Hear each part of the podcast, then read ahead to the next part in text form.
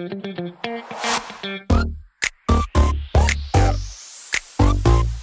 it.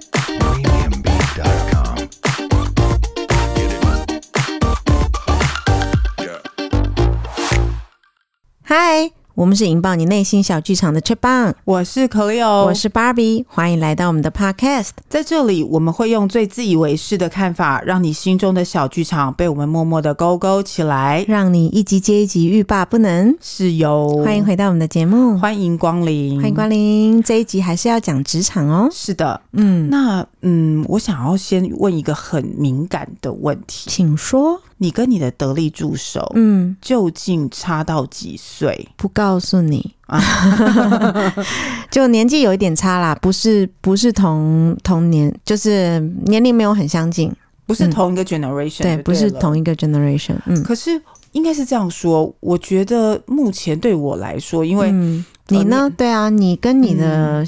得力助手跟下属呢？嗯，我现在接这个比较大的部门哦，嗯、二十几个部门，大概是六个月前的事情嘛。对，当然我的呃客级的主管大概会是跟我相差大概七岁，又、嗯、就是不到十岁，不到十岁、嗯嗯嗯。可是更小的一级，就是那些员工们就更多了。嗯嗯，那其实这样子的，那意思就是差了十岁以上。嗯、对，嗯，就是一个是十岁以内，一个是十岁以上。嗯。那这样子其实有很多很多的问题耶，应该是世代不同的想法吧？对，我真的很想要跟你，你你比我管理的资历还要久，我真的很想要请教你。嗯哼，觉得我们可以揣摩一下那个心态哦，嗯，就是你身为主管的，是怎么样去看待底下的很多很多事情？我们可以一个一个来讨论吗？哦，可以啊。嗯，好，我第一个想要讨论的是，在你交代下来的东西，那你期待是你的手下，哦，我称为手下好了，你的手下，手下，我就是胡凤堂了嘛。嗯哼，你的手下怎么样去跟你回报？其实，因为我受的。嗯，职场的洗练哦、嗯，其实从前主管都有教哎、欸，所以以前主管怎么教我，我现在都就怎么教下面的。主管有教过你？嗯，像我以前在日商嘛，嗯，那他们有一个顺类似像是顺口溜这样子的东西，的那个日文的菠菜啊，嗯、叫做ほうれん草。那ほうれん草其实。 感觉很像 Whole New Can 哎，不是不是，它是菠菜的意思。 OK，那其实它是三个字的缩写。Oh. 日本人很喜欢把东西缩写。Oh, OK，那它的ほうれん草三个字就是报告连络相谈。嗨，那你你你这样听这个音调，你猜得出来是哪三个字吗？就是非礼勿言。啊、哦，不是不是不是，报告就是报告，然后连络就是联络，然后相谈就是商量。 Oh, 那他们用一个呃单字叫做ほうれん草，很让、欸、让人家很容易记嘛，就菠菜的意思。哎、欸，那你知道我我大概昨天还是前天，嗯、我在滑那个 LINE 贴图的时候、嗯哼哼哼，居然有这个贴图哎、欸！真的吗我？我当初还搞不清楚，想说 为什么要这三个东西要放在一起？哦，那那你待会那个节目过后给我看一下。好，我吓一跳哎、欸、啊、嗯！哦，所以我现在解决了你的疑惑是吗？对对对，我因为我不懂这个什么湘潭是什么，为什么要连在一起？嗯、而且它是一个贴图哦，而且好。多的图案都有出这样的贴图。啊，真的吗？我你等一下秀给我看一下。我我非常的哦，原来你解释我我昨天困扰这么妙。你昨天发生了疑问，然后我今天就是心有灵犀的就解决了你的困扰。因为我昨天就是很想买过年贴图啊，哦、然后这边是乱滑，嗯，那我就因为我不喜欢买台湾的，嗯，那我就是去，我都用免费的、欸。啊呀，那我就是 我就是个人就是贪贪图嘛，对，就是这样子。是我贪图吧？我贪图便宜。不，因为我贪图这个设计美感。嗯，然后我就在那边翻，我想说这个为什么什么什么东西相谈？这三句话为什么每一个都会出？嗯哼哼，然后出各种各式。它是一个很像片语的概念，对，它是没有啦，就是一个谚语的感觉了。哦哦，好哦，哦，原来是这样哦，好，嗯，所以离题，那没关系，本来就有这样子的一个职场的一些、哦 okay、呃，算是守则吧，嗯嗯，嗯，所以它很简单，嗯、但是。就是也必须要把这些事情做好，嗯，所以当我嗯、呃、成长到目前现在是高阶主管的时候，我在教一些新进员工的时候，其实我我也会用ほうれん草这样子的方式去教导他们，嗯嗯。那这个三三三个不同的阶段呢，其实就是员工跟老板相处的方式啊。为什么会分成是报告、 然后联络跟呃商量这样子三个阶段呢。嗯，嗯，因为如果如果有晋升成主管的话，我们会知道主管工作其实是呃比较大面向的，很多的。对，所以他对于比较细的事情，他是不会太知道。对，但是他不能不知道，所以很为难。他要到知道的状况。要他要怎么得到这个情报？嗯，就必须要他的下属要向他报，所以这是那个 Holenso 的第一个的 Hokoku，就是员工的第一个要素就是报告。比如说你今天是一个对外单位，那你可能会接受到很多外面来的事情需要处理嘛？对。你的主管不可能不知道这件事情啊，所以把这样子你必须要处理的事情向主管报告，嗯、那就是第一步嘛。嗯，呃，像后面说，第二个是连络，联络。对，那联络呢，就是就是一个指你。嗯，在解决这件事情的方法，嗯，你可能要联络谁呀、啊？去解决这个方事情啊，嗯嗯，然后呃，再联络谁呀、啊？把这事情解决方案串起来、啊，内部沟通的概念。对，所以第二步就是联络。OK，那当你在联络的时候，你一定会有一些。冲突嘛，或者是不能解决事情发生嘛，或许是你职位的关系，你没有决定权，权限，对，或者是你真的困惑，你不知道怎么解决。对，所以 Holenso 的 so 第三个 so 是 so 单，就是商量，指的是当你在联络的过程中，如果有嗯、呃、碰到什么困难的话，嗯嗯嗯、你必须要去，不然就是请。主管才是，因为你没有决定权嘛，嗯、请主管才是说我该怎么做，嗯、或者是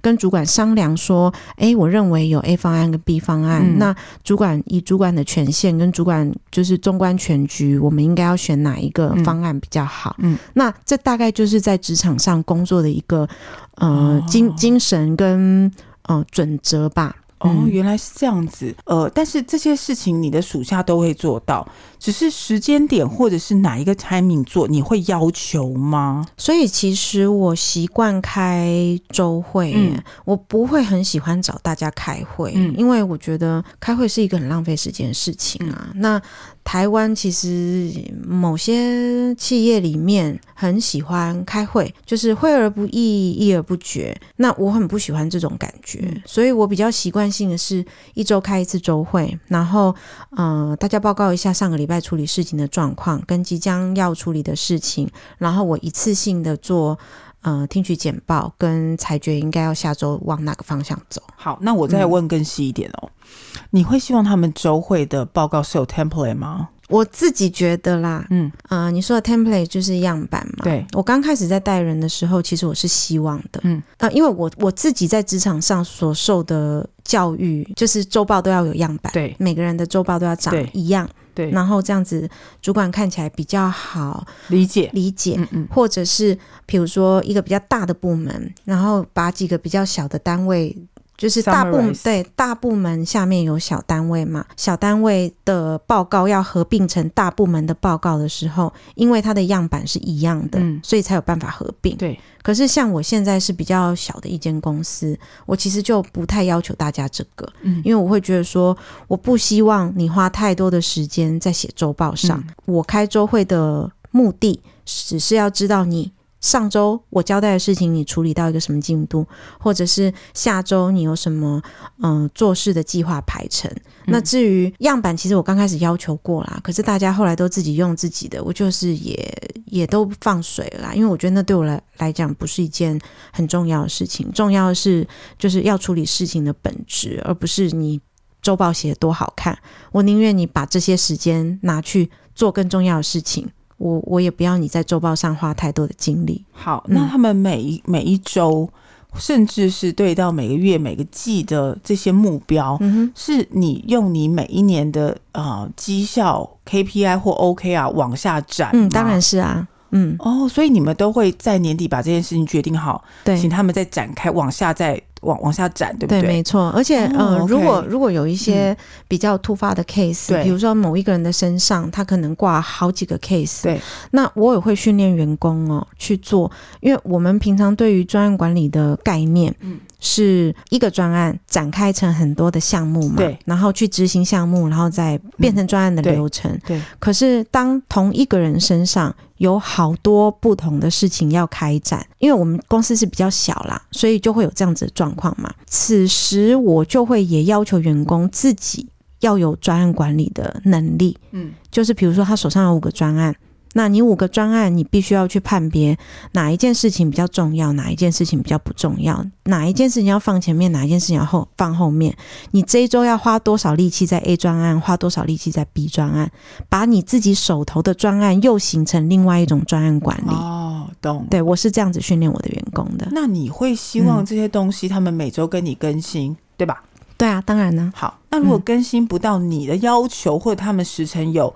变革什么的，嗯、你会呃请他们及时改善这些吗？这个就是 holensol 的精神哦，哦，因为你不可能一周只跟员工接触一次。嗯，我一周是看你整个。整周的一个综合报告嘛，嗯，但是你中间一定还是会有很多突发的小事需要请示、需要商量、需要决策的。你你不一定每一个员工都会知道你有这个习惯，嗯，但是我我会去训练我的员工去习惯我的 tempo。所以我刚开始的时候，其实我会对于新进员工比较严厉，嗯，就是比如说他发生了什么什么事情，然后他已经做了，然后做的是错的方向，嗯，那这样子的员工可能就会被我骂，骂了。比较多次之后，他大概就会知道我的习惯，会先来请示说我要这样做。不，我不是一个控制狂，不是说我我要掌控大家做什么事情都要取得我的同意，但是我需要被告知。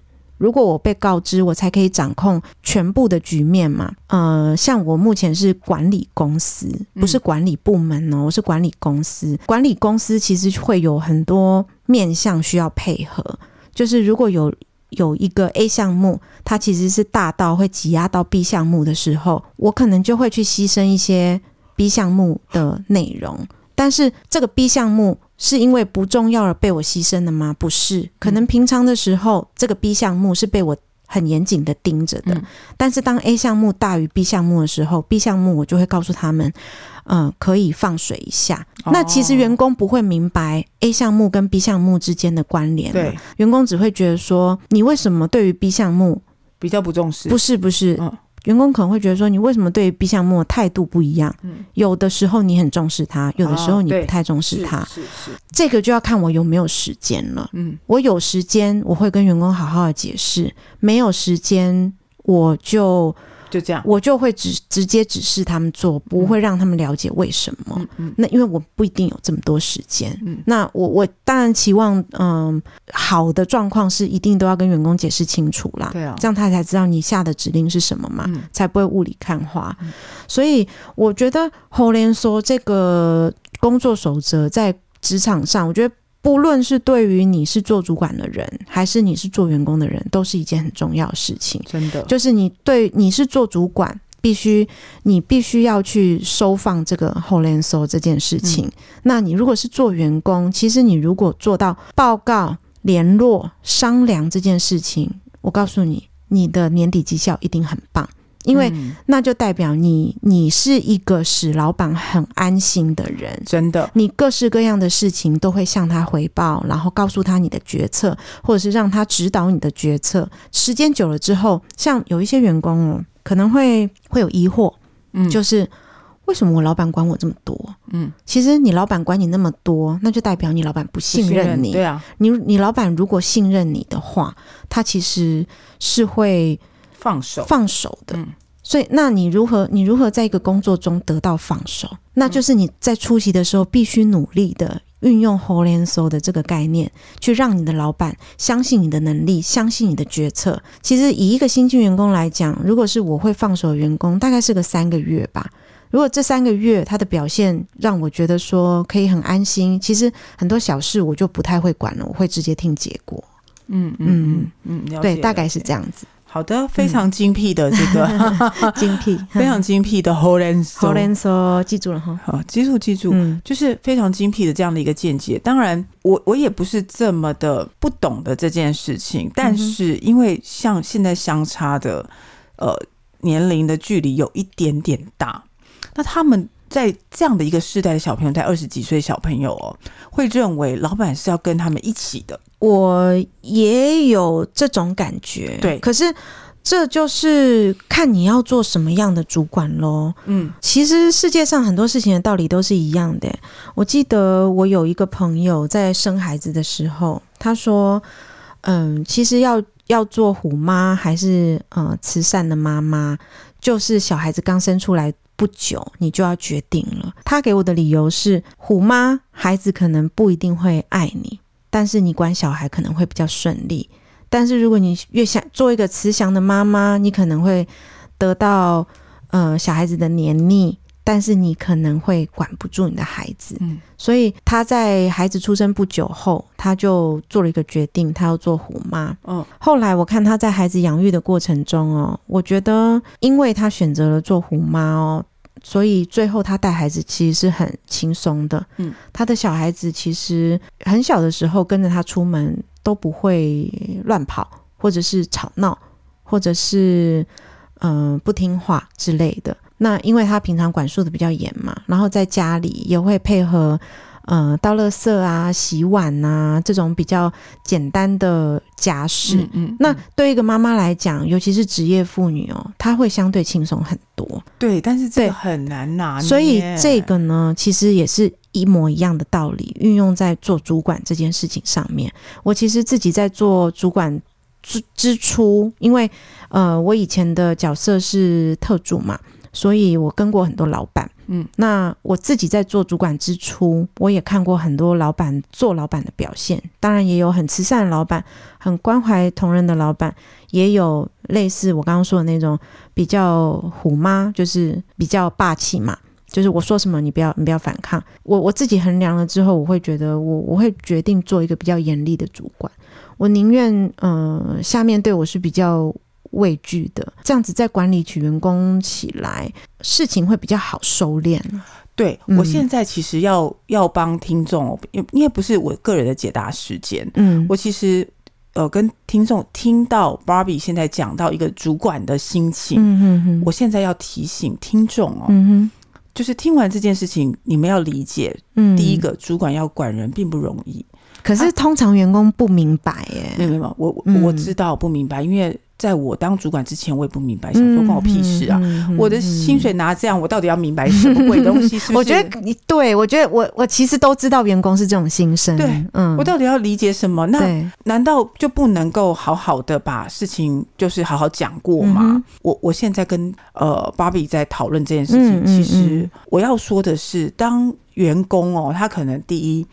在踏进这个公司，他第第一，他不晓得这个公司的文化，或者是他整个的一个制度，甚至是老板的喜好，或者是厌恶的东西，或者是所谓的症结点，我不喜欢看到什么，其实他都在慢慢摸索跟学习。嗯嗯嗯。那呃，芭比这样的方式是很明快的，就是告诉这些员工说好。我们现在要共事，嗯，我们就把这件事情当做我们合作一个 project，嗯哼，一定要有 leader 去把这件事情做完。那我我们在做事的这个当下，我们很严肃把这件事情，几乎是很没有任何的附带的，嗯，side effect 把它完成，嗯，那是不是就是一个指令或者是一个动作？嗯嗯。我们之间反复的讨论，这个就会沦为像学校一样的互相学习的机制。没错，没错，这样的效率是不是就打折了？嗯、是是是。那如果我们的公司性质是抢快的性质，嗯、有这个时间去学习吗？嗯，应该没有，没有。对，所以我们找的人不但他要马上有即战力，嗯哼。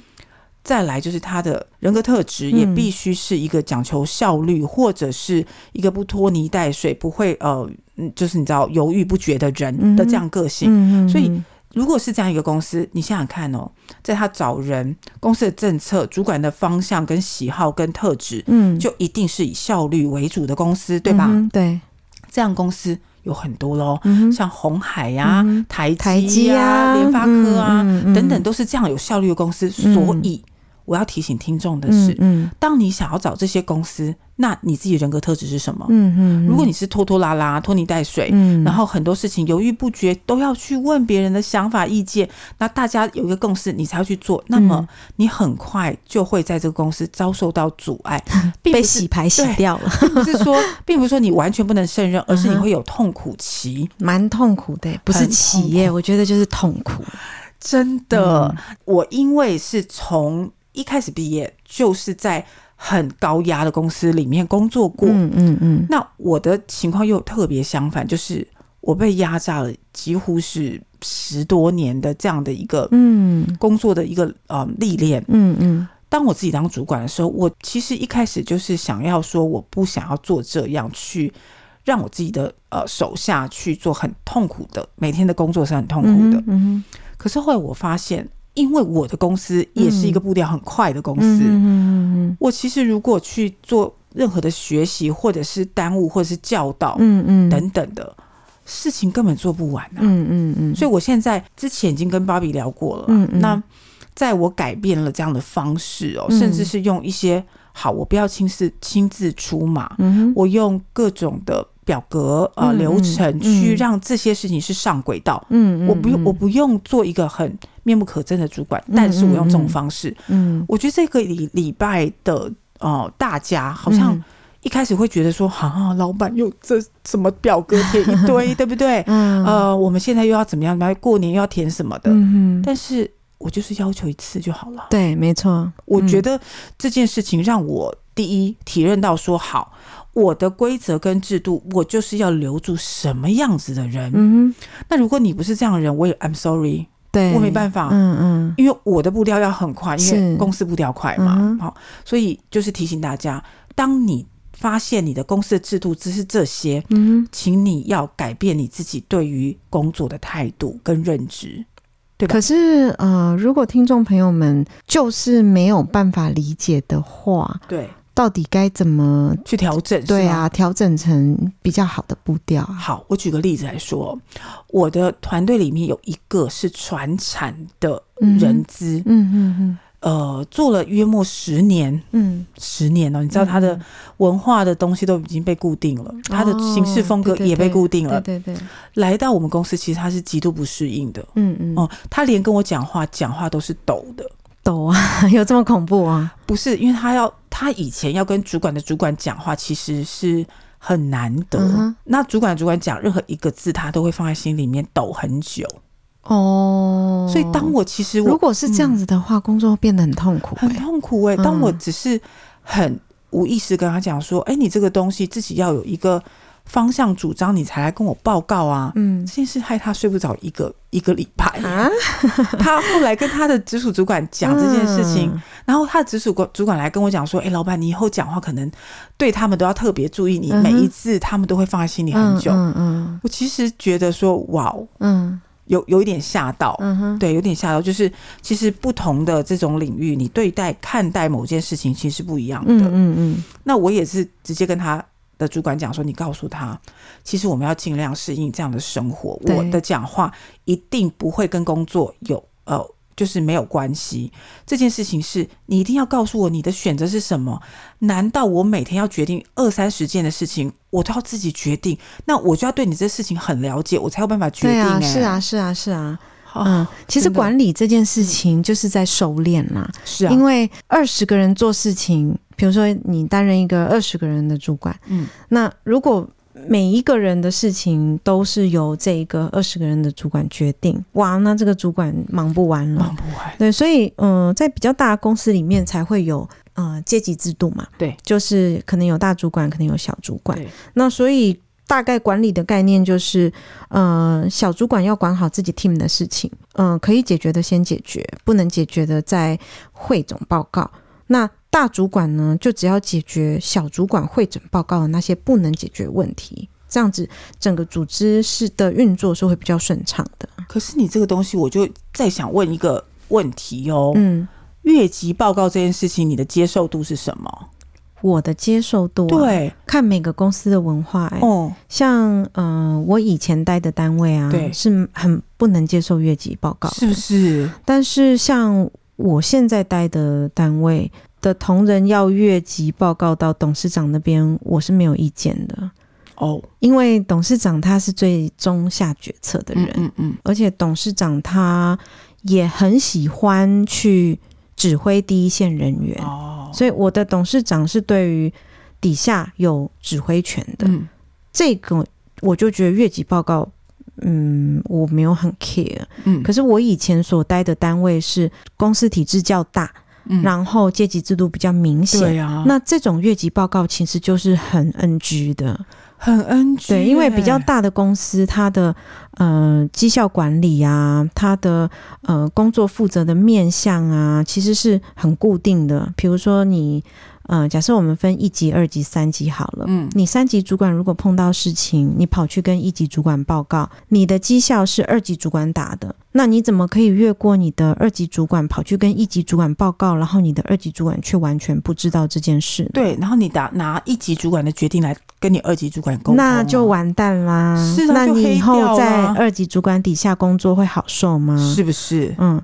这个这个是。在比较大的公司里面的体制啦，那跟我现在目前的状况是，嗯、呃，比较不太一样的，因为我们董事长是会管事的，所以我们比较是一种共同管理的样子啊，就是我还是会比较依我们董事长的决策去去做呃事情执行的一个准则。嗯嗯，但是我们家的小朋友就很妙了，嗯、他都会找呃我们的大老板可能吃饭时间啊、嗯呃，走下楼啊、呃、买买东西的时间。嗯在他旁边可能问说啊，那我们现在这个决定要请我们二级呃主管决定，那有碰到什么什么什么什么问题？嗯、那老板你觉得呢？嗯嗯嗯，那、嗯嗯、这对我来说，我觉得超级不 OK 的。嗯，那当然，我心中对他的，我虽然不会说什么，嗯、但我心中对于这样的对啊，所以他他这样子其实就有点傻啦，嗯、因为你他的绩效还是掌握在你的手里啊。啊那如果有一天打绩效的时候，那不是？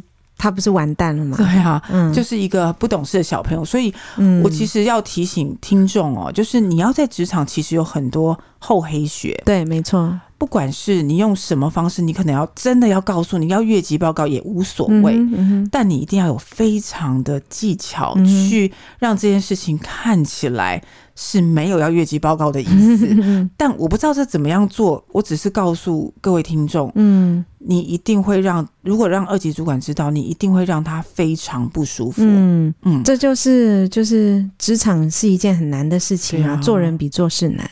好难哦，做事的确，你学啊、一年不会，两年不会，你把它学会就好。对，但做人，我看一辈子在职场就是很难。嗯、是啊，你是资浅同仁，你会遇到之前同仁的问题；资、嗯、深同仁也会遇到你资深同仁很尴尬的事情。嗯嗯嗯，甚至你的你当到不管是小主管、中阶、高阶。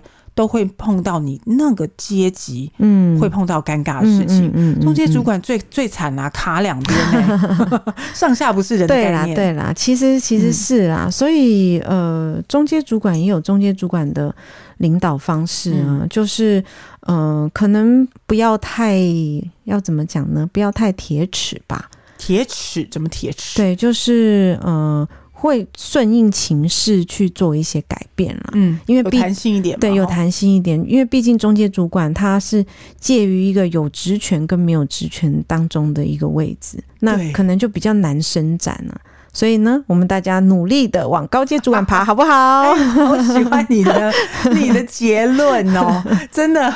因为中间主管就比较有点类似像三明治主管一样啦，就是这个概念。就是，可是我也有听过一个很好的讲法，哎，就是，嗯，我我也嗯，蛮多朋友到这个年纪已经是中阶主管或高阶主管了嘛，嗯，有时候跟他们聊天，我听过一句很有哲理的话，他是说中阶主管的精神呢，就是承上启下，承上呢，就是你要听得懂你的高阶主管。所给你的指令，然后把它呃发展成可以执行的办法。那起下呢，就是告诉你的下面的员工说：“哎，你应该用什么样的方法去达到这个我呈上所得到的一个要求？你们去达成他的要求。”所以我觉得，诶，听到听过这个说法，觉得蛮有道理的。中阶主管就是在承上启下，这个工作其实很困难呢，真的。就是，但是就是中阶主管难处了。嗯啊、所以我们刚刚不是已经立志要往高阶主管爬吗？哦、我立志了，真的。嗯嗯，对，因为对于底下下两层的这个比较基层的员工来说，中阶主管其实。他的角色有点小模糊，你知道吗？对，一一定是啦，一定是，啊、因为呃，如果尤其再加上这一位中介主管的上级很很喜欢管事的话，那这位中介主管可能就会比较难伸展。嗯嗯嗯，理解。所以不管呃各位听众，你是基层主管还是不管哪一种主管啦，啊、呃，我们大家都要一个怎么说？有一个想法，就是说，嗯，面对你的直属主管，你的确要能够做事，要能够伸展，嗯、就必须先取得他的信任，无论什么方式哦，嗯，好、嗯嗯哦，无论什么方式。好的，今天这一集真的是非常的有哲学性的启发。我们很难得听到芭比呢，除了在生活呃之外，在这个职场给我们一个，我觉得那个菠菜理论，我觉得很棒。嗯嗯嗯嗯，因为你它不是我发明的啦，只是我知道。对，但你你你的阐释会让我觉得，哦，那我就这样来。来要求底下的员工哦，这三件事情你做到的话，我觉得其实大家都蛮好沟通、蛮、嗯、好共识的啦，嗯、对不对？对啊，好的，感谢大家，好，谢谢大家今天的收听，真的。那我们今天的职场话题就到这里结束喽、嗯。好，那我们下次见哦，下次见，嗯、拜拜。拜拜。